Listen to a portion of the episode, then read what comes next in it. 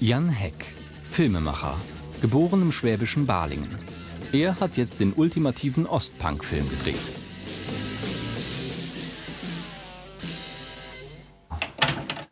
Das war einfach eine Mucke, so wie wir aussahen. Total zerlumpt, stinkend. Aber es ging halt um Freiheit. Ich will da jetzt keine, keine anderen Bands schlecht reden, aber Schleimkeim stand für mich immer meilenweit über anderen Geschichten. Schleimkeim. So hieß die berühmteste Punkband der DDR. Mit 14 fand ich Punk ganz toll. Äh, das war sehr wichtig für mich zu der Zeit. Und dann hat mir jemand Schleimkeim gezeigt. Und das fand ich damals äh, sehr toll, weil die Musik klingt wie so eine Kreissäge, dachte ich damals.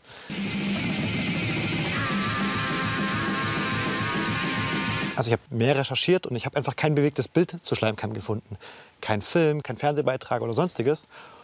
Und dann habe ich mich so geärgert darüber, dass ich gedacht habe, dann mache ich das einfach. Dieses Buch löste alles aus. Eine Schleimkeim-Biografie, erschienen im Mainzer Ventil-Verlag, dem Punk-Verlag überhaupt. Der Mythos Schleimkeim fasziniert in der Szene. Halt einfach so eine gute Geschichte ist mit diesem Bauernjungen irgendwie, der dann dieser DDR-Punk Idol wird, so sag ich mal. Und ich meine halt auch die, die erste Platte, Punkplatte aus der DDR, ich meine, so, das hat die DDR von unten. Die erste Punkplatte aus dem Osten, die im Westen erschien, trotz Zensur und Unterdrückung. Die DDR von unten machte Schleimkeim unsterblich.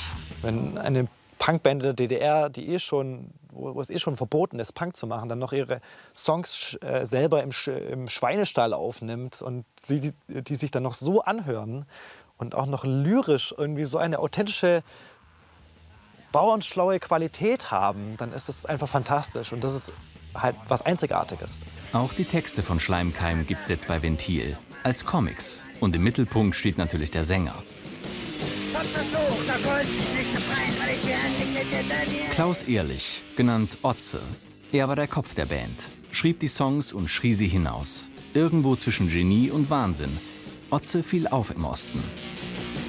Der Chef einer Räuberbande, obwohl er natürlich diesen Chefanspruch nie hatte. Dieses Bild, was ich habe, ist eigentlich, dass er an seinem Schlagzeug sitzt und trommelt wie ein Berserker und beim Spielen das ganze Schlagzeug nach vorne wandert. Und dann ist irgend so ein Punk in das Schlagzeug geflogen beim Pogo. Und dann hat Otze so den Typen erstmal sich geholt, hat den Ding in die Fresse gehauen und hat weitergespielt, als wenn es gewesen wäre. Er hatte seine Dämonen auch bei sich, gar keine Frage. Also, mit, also die hat er auch gepflegt. Otzes Freunde und Bandkollegen ausfindig zu machen, war für den Filmemacher eine echte Herausforderung. Vor allem, als er nach einem weiblichen Blick auf den durch und durch männlichen Punk suchte. Und dann habe ich halt auch noch eine Frau gefunden, die auch mal mit ozelliert war. Und das war natürlich top. Aber die zu finden war auch extremst schwierig. Also ich habe wirklich lange gebraucht, um, um diese Frau zu finden. Mm, aber ich wollte das unbedingt. Also ich hätte den Film, glaube ich, nicht komplett fertig gemacht, wenn ich keine Frau gefunden hätte. Also, guten Tag. Ja, Jan heißt Bei den Drehs in Gotha, Halle und Berlin wurde für den Punk-Fan Jan deutsche Geschichte real. Auch viele seiner Punk-Freunde konnten sich für das Filmprojekt begeistern. Ich hätte diesen Film nicht machen können, wenn alle meine filmschaffenden Freunde und Freundinnen mir nicht geholfen hätten. Vor allen Dingen bei den Dreharbeiten.